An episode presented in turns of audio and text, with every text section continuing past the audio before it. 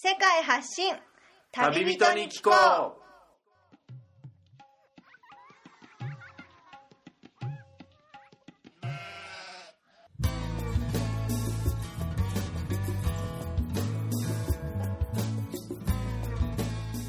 この番組は世界各地で出会った興味深い日本人の旅人にざっくばらんにいろいろなことをインタビューしていく番組です。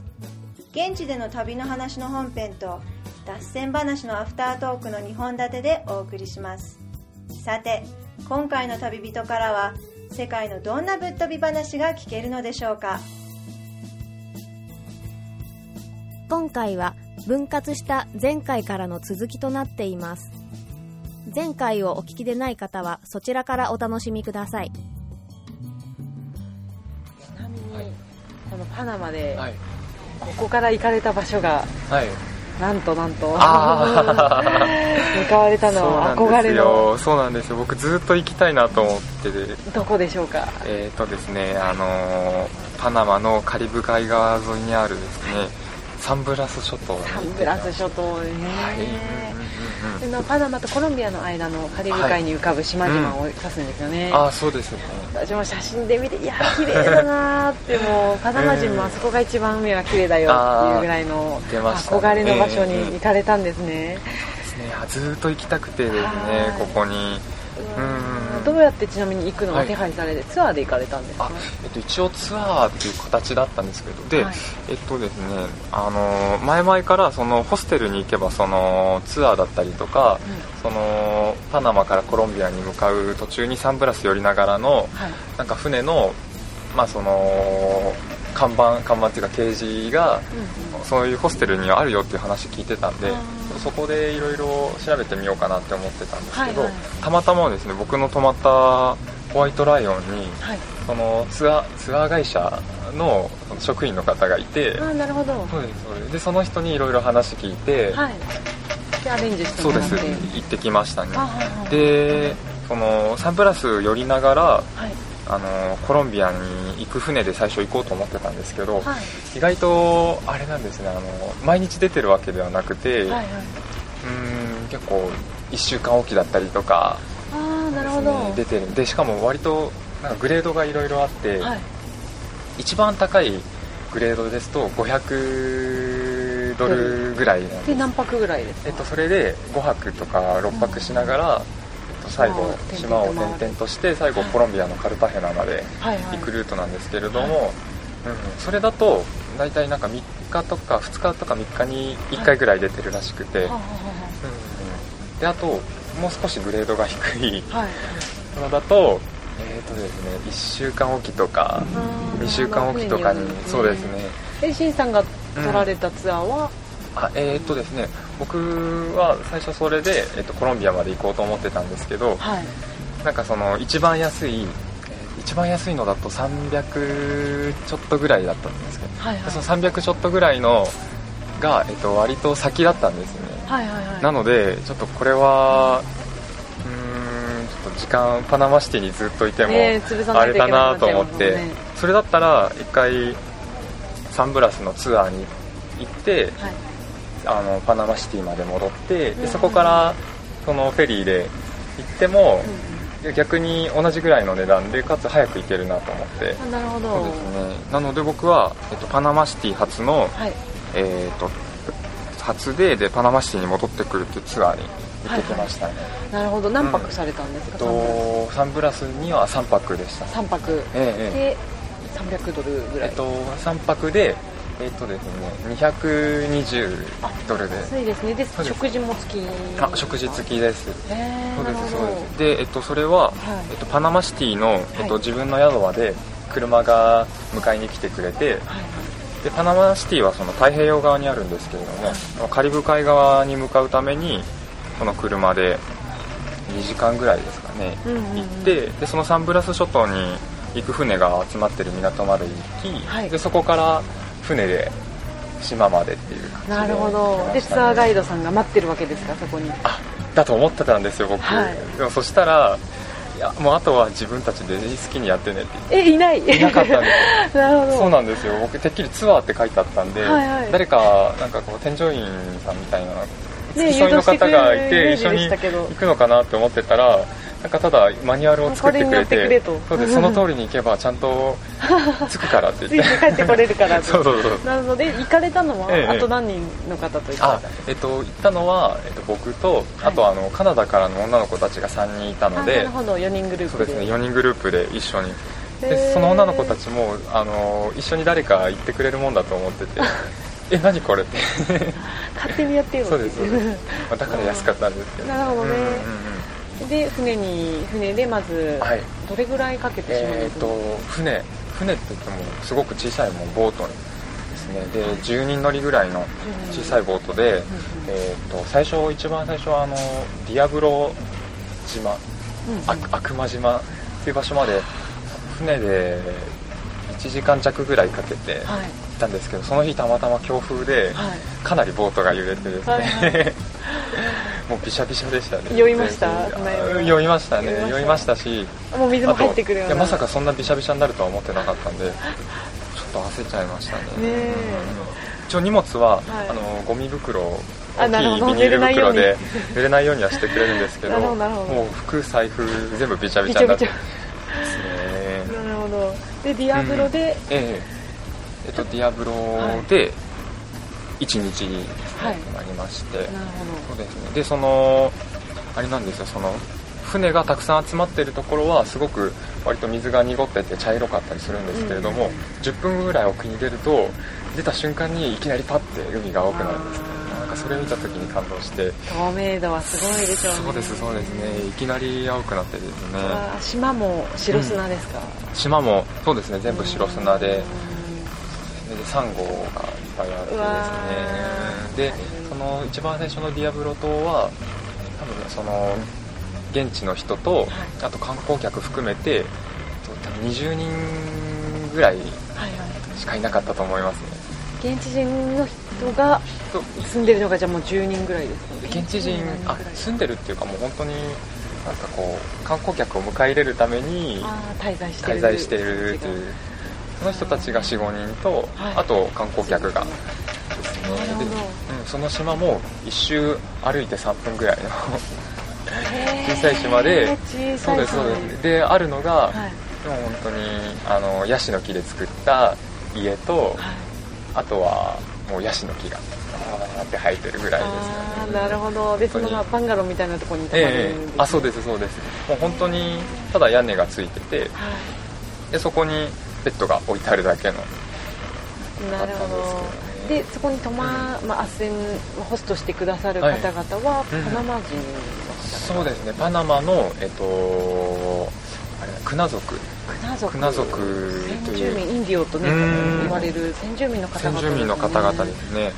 で結構あのアジア系の顔してましたね。そうですよね。写真で見ると。髪が黒髪で。でちょっとまっすぐめで、うんうんうんうん。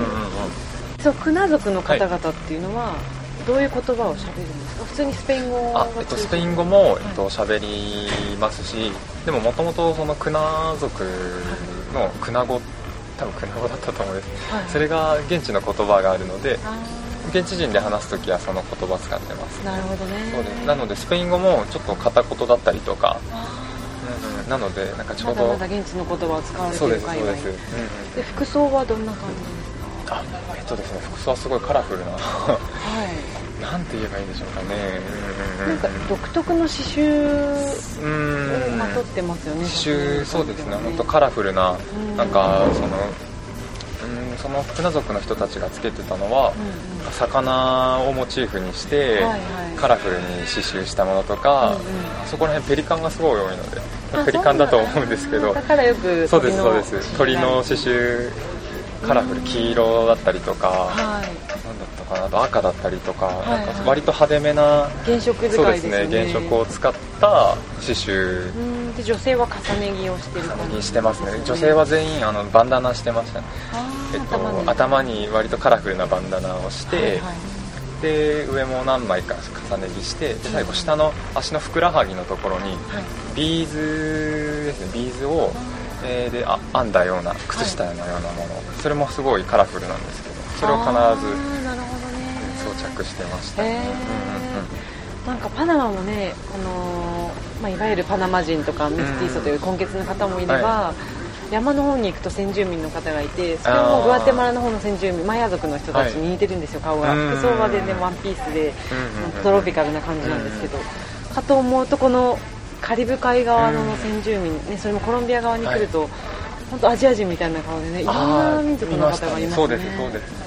僕がグアテマラにいた時のそのはい。インディオの方たちは、はい。なんか割とあれですかね本当に、ま、マヤっていう感じで、ちょっとなんかずんぐりむっくりしたような感じの人が多かったんですけれども、うん。そのクナは割とスラッとしたような、うん。ので引き締まってますね。引き締まった感じで、うん。うんうん。割と、うん、なんかちょっと親近感がで結構 ありましたね。どうですか？オープンな感じですか？えーっと私が見た感じそのええ。山にいる先住民の方はすごいシャイだったんですよ。マヤの方以上にシャイでええ。挨拶も返ってこないような感じだったので逆にパナマ人はね、うん。まあ明るくて優しですそうです。クナ族の方って族の方もそうですね。やっぱシャイでしたね。あの同じボートにあのたまたま乗ってた方がいたんですけど女性で、その人になんかこう挨拶しても、ちょちょっと会釈するぐらいで。でその後は控えめな感じうん控えめな感じででですね。えー。うんうんうん。食事は彼らが作ってくれるんですか？島に滞在中は。そうですそうです。食事はそうですね。島に滞在してるクナ族の人たちがうんうん。3食作ってくれて、えーで大どんなもの？体あー、えっと、ご飯ライスとあとその日取れた魚のフライだったりとか。新鮮なものそうですね。とあと野菜、まあ、サラダですね。生野菜のサラダ。ですへねー。ちなみにはい。3日目にはなんと。ああ 念願のですね。噂によそうですそうですね。そのツアー、まあ、ツアーにはもともとオプションにはなかったんですけれども、はいはい。たまたまですね。その3日目に泊まったレモンレモン島？レモン島。レモン島というところがあってそこの人がすごく気さくな人たちではい。なんかロブスター食べたいって言ったらはい。その夜にですね、はい。取ってきたロブスターを出してくれて。わわあ伊勢海老ですよね。伊勢海老ですねオプションにもあ入ってなかったのに。どそうです。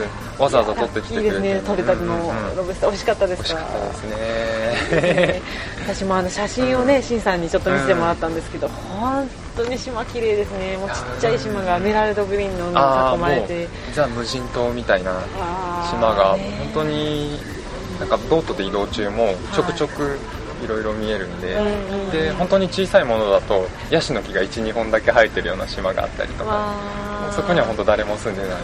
で日中はじゃあもう、アイランドホッピングをする感じですか？あえっ、とですね3日間、えっと滞在あのしてその日に日に日によってあの違う島に滞在してました。へー。1日目がそのディアブロ島で、はい。2日目がちょっとスペイン語の名前忘れちゃったんですけど、はいはい。釣り針っていう意味だと思うんですけどうん。釣り針島で、はい。3日目がそのレモン島です。ン島で。そうです。大体いつも朝の9時ぐらいになったらい。船が来て移動してその次の島に行ってでそこで1日ゆっくりしてでまたその次にっていうはい、うんうん。日中は何をして過ごすんですか？ああえーとですね。ね、歩いて3分の島だと何十種何百種もできちゃうんですそうですね。僕はすごいあのシュノーケルとかが好きなので。マスクとかも貸してくれるんですか？あマスクは、えっと、もう本当貸し出しとかもなくて売ってないので、はいはい。自持参してあなるほど。そうですね。持ってきましたね。ただその日っていうか3日間ほとんど風がちょっと強くて、はい。割と海が荒れてたりとかしてたんであそうですね、まあ、シュノーケルもちょこっとしてーはい。であとはもう本当に浜辺でのんびりと。くつろぎながらとかですね。電気とかはない通ってないわけですよね。あそうです。通ってないのであのソーラーパネルつけてたりとか。あソーラーパネルそうです。持ってるんだ。あの自家発電をしてで夜のどれぐらいでしょうか。夜の10時11時ぐらいまでは小さい豆電気がちょくちょくついてるんですけど。そのでソーラーパネルからのそう電気がですそうです。多分食べたのがうん。でもうそれ以降はもう全部真っ暗になって。真っ暗で星綺麗でしたか。星綺麗でしたね。あーいいですね。うんちなみにじゃあ充電とかねカメラの充電とかはえっとスペアがあった方がいい。あもちろんもちろんそうですね。チャージはできないんで。すねチャージできないので僕はその予備バッテリーをあ持っててそれで携帯の充電はしてましたけど。なるほどね。いやそれでいや3日目にもうパナマ市に戻ってくる、パナマあそうですね、えっと、123泊してで4日目か。4日目に4そうですね。パナマシティに戻って来ましたね。でそのパナマシティに戻ってきたのも昼頃だったのではい。ですね。でそれからいろいろ準備してその翌日に、はい。えっと、バスに乗って、うんうん。このフェリーの港のあるコロンまでコロン行ってで今でそこで私たちのいるそうですそうです。直接 船に乗っていると。チケットを買ってという形で。なるほど、パナマはねなかなか日本人のこの中南米を横断する方もうん飛ばす方が多かったり、でもすごいね、まあ駆け足で駆け抜ける方が多い。っていうのの理由の一つに多分情報が少ないっていうのがあると思うんですよ、ガイドブックねいわゆる地球の歩き方の中にはうん ほとんど情報がなくて。薄っぺらですもんねねペラペラの、うん。でまあ、パナマシティとカルタヘナと、まあ、サンブラスのことも載ってますけど、うん乗ってます乗ってます。まあ個人的には私はその現地の人とね仲良くなって、でいっぱいそうするといろんなところを教えてくれるんですよ、見どころを、でまあ、連れてってくれたりすごく気さくな人たちなんで,、そうで発見したのがもう本当に自然が豊かな国だなと思って、うん。コスタリカと違ってどこもフリーで入場料も取られずに入れるので私は本当にあのビーチカリブ側も太平洋側もあって火山もあってうあのコーヒーファームとかあるあたりでトレッキングというかハイキングができたり、まあ、温泉もありましたし温泉もあったんですか？はい。でもナチュラルなプールがあったり。うん。なんでぜひねパナマに来たら、ね。サンブラス諸島と、まあ、うん。現地の人に聞いていろんなところを訪れていただきたいなと思うんですけど、そうですね。でちょっと疲れたら都会も見れますしね。そうそうね。都会行けば何でも揃ってますし、うん何でも手に入るので、うん。パナマおすすめですねですね。現地の人もすごい明るくてね優しいです本当にねもう分からなかったらいろいろ足取り教えてくれてですね。でこの船の中もまあいろんな国籍の方がいますけどコロンビアの方々はやっぱり明るいですね。あ明るいですね。話しかけてきてくれて。ねいろいろ見どころを早速教えてくれたり、なんか最初ちょっと怪しいなと思って疑っちゃうんですけどね。ねでも全然そんなことなくてですね本当に。なんでこれから私たちもうすぐコロンビアに着きますけど、はい。楽しみですね。あコロンビアの旅は本当に。ねこれからじゃあしんさんははい。コロンビアから南米を、あそうですね。南米まで行きたいなと思って。なるほはいはい。でパタゴニアあのアルゼンチンのパタゴニアの方まで、ど有名なパタゴニアにえーぜひぜひ行きたいなと思っております。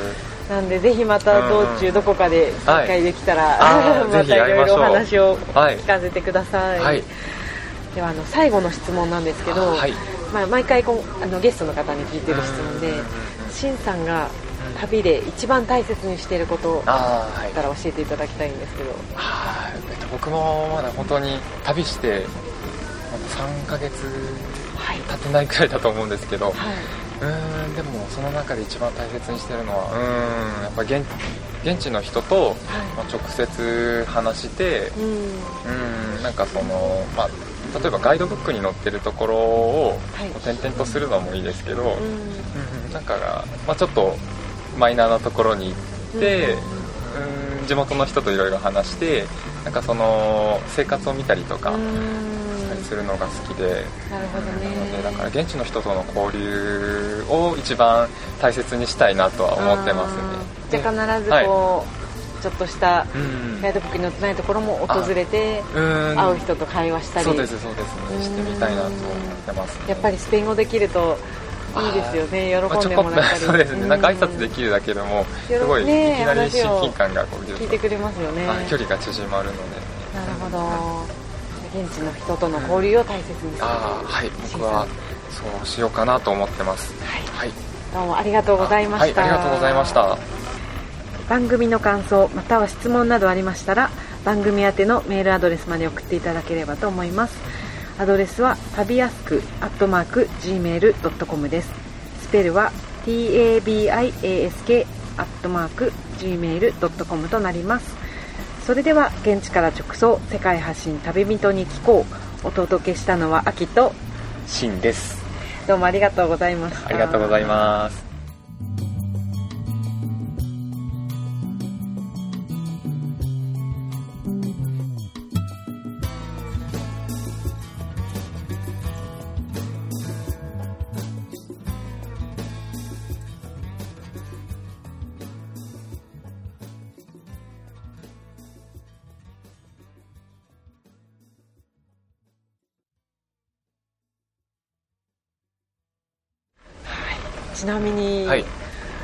編とは別なんですけど別の話になるんですけど、はい私があの最初にシンさんを見かけた時に、リュックがリュックのブランドがアーキ、ああアークテリックスアークテリックスっていうねあの登山のすごい有名ブランド、うんアメリカのですかね、あえっとカナダカナダだったカナダかな登山家にはすごく有名なすごいいいブランドのリュックを持たれてたんで、うんま日本人の方かなと思いつついいリュックだなと思ってたんですけどちなみにあれ買われたの日本じゃないそうですねどこで買われたんですかあれはですね、はい。グアテマラで買いました。グアテマラでグアテマラです。アークの露店はい。があるんですか、そうなんです。あのグアテマラ古着大国。あ古着で手に入れたと。らしいですどうやら。なんで、はいはい。ええええええ。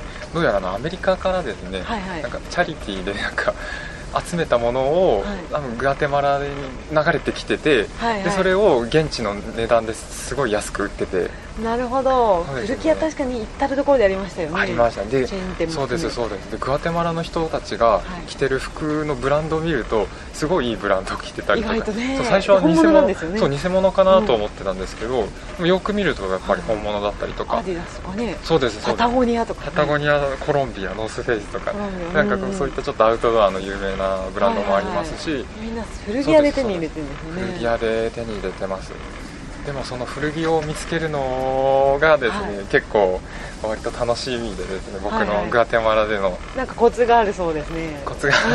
教えてもらったんですけど、ねはい。そうですそうです。でその僕が滞在してたところの、えっとはい。すぐ近くにあのメルカド市場があってはいはい。でそこの市場にもあの服がたくさん売ってたんですね、うんうん。ででもその売ってるって言ってもその 日本みたいにハンガーにかけてあったりとかではなくもう本当に直接送られてきたものをブルーシートを敷いて山のように積んであるという。そうですそうです。ゴミ鍋のようそうな一見ですもう一見ゴミですよ本当に、はいですよね。ゴミだったんですけれどもその中からこう一枚一枚こう服を取り出してなるほど。見てはい。たまにいいのが入ってるんです。でそのたまにいいのを見つけによく行ってましたねそのメルカドに、ね。市場に。えそこでこのはい。ブランドのアークテリックスああそうなんです。そこでそうなんです。でそのシエラスケサルテナンゴに滞在、1ヶ月ちょっとぐらい滞在してたんですけどはい。そうですねその間にかなりもう2日に1回とか毎日ぐらいはい。通ってたんですけどその 服の市場に毎月？毎月。えっとま毎日ぐらい。毎日ぐらい。毎日ぐらい。もうそうですね。歩いて20分とかのところにあったので,、はいはいはい。で午前中に、えっとはスペイン語のはい。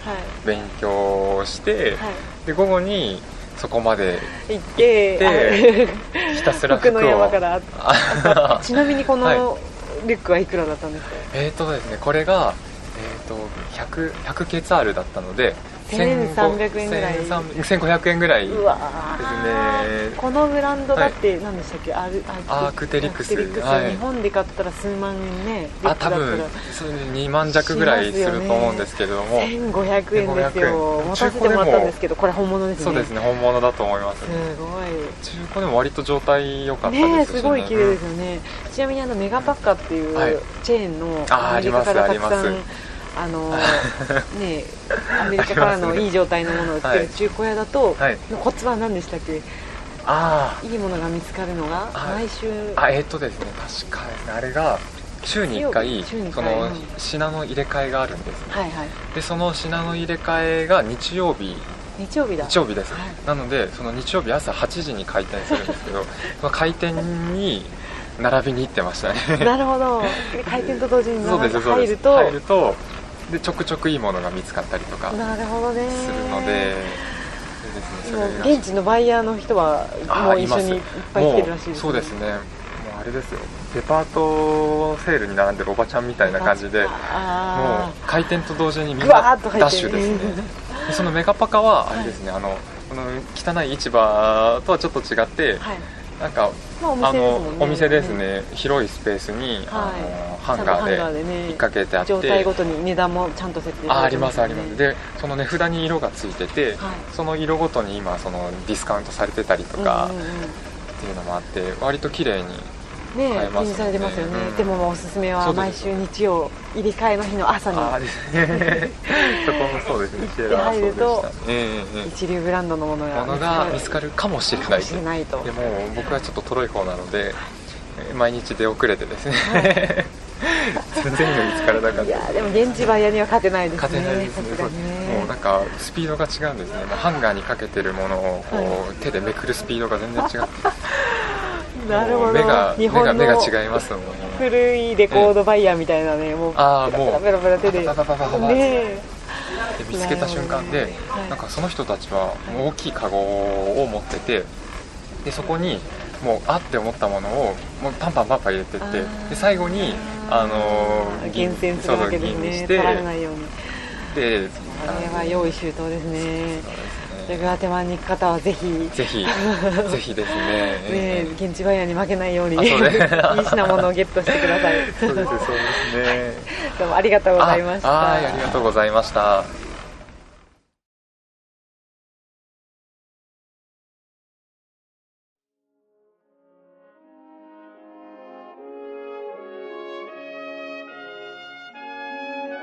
いつも番組をお聞きいただきありがとうございます。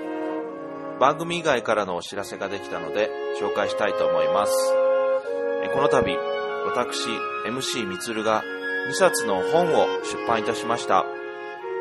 2冊とも電子書籍の本としての出版になりますが、スマートフォンやタブレット端末でも読むことのできる Kindle 書籍として販売しています。まず一つ目の本が旅に関する書籍で、こちらのタイトルが、旅立ち、肉立ち、そして友達へとなっています。今までリスナーさんの中から、いつも MC インタビュアーとして聞き役に回っている、みつるさんの旅にまつわる話も聞きたいという声をいくつかもらっていたので、それに応える形の本としてもふさわしい内容になったかと思います。価格は290円と通常の本よりもお求めやすい値段に設定しましたが、全9章まで続く渾身の作品に仕上がりました。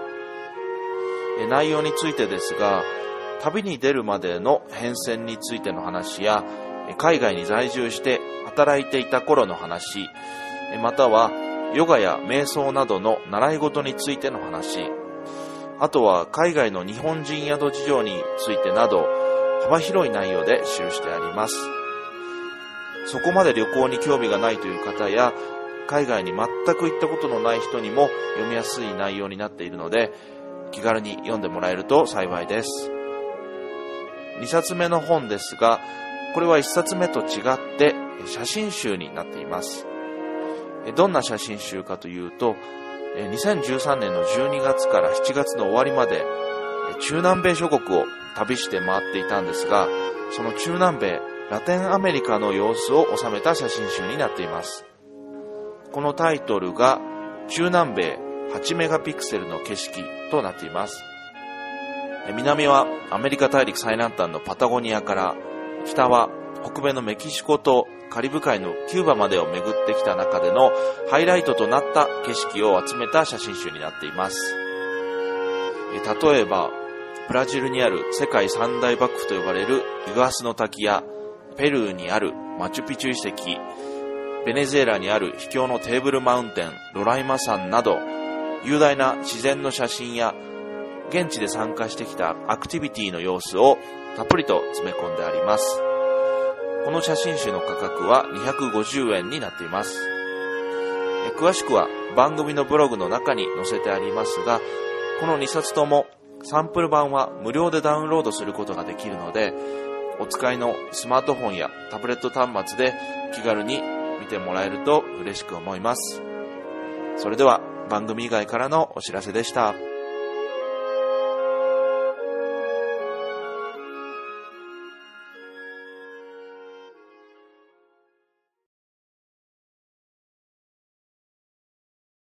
この番組はバックパッカーを応援するたびたびプロジェクトの提供でお送りしました。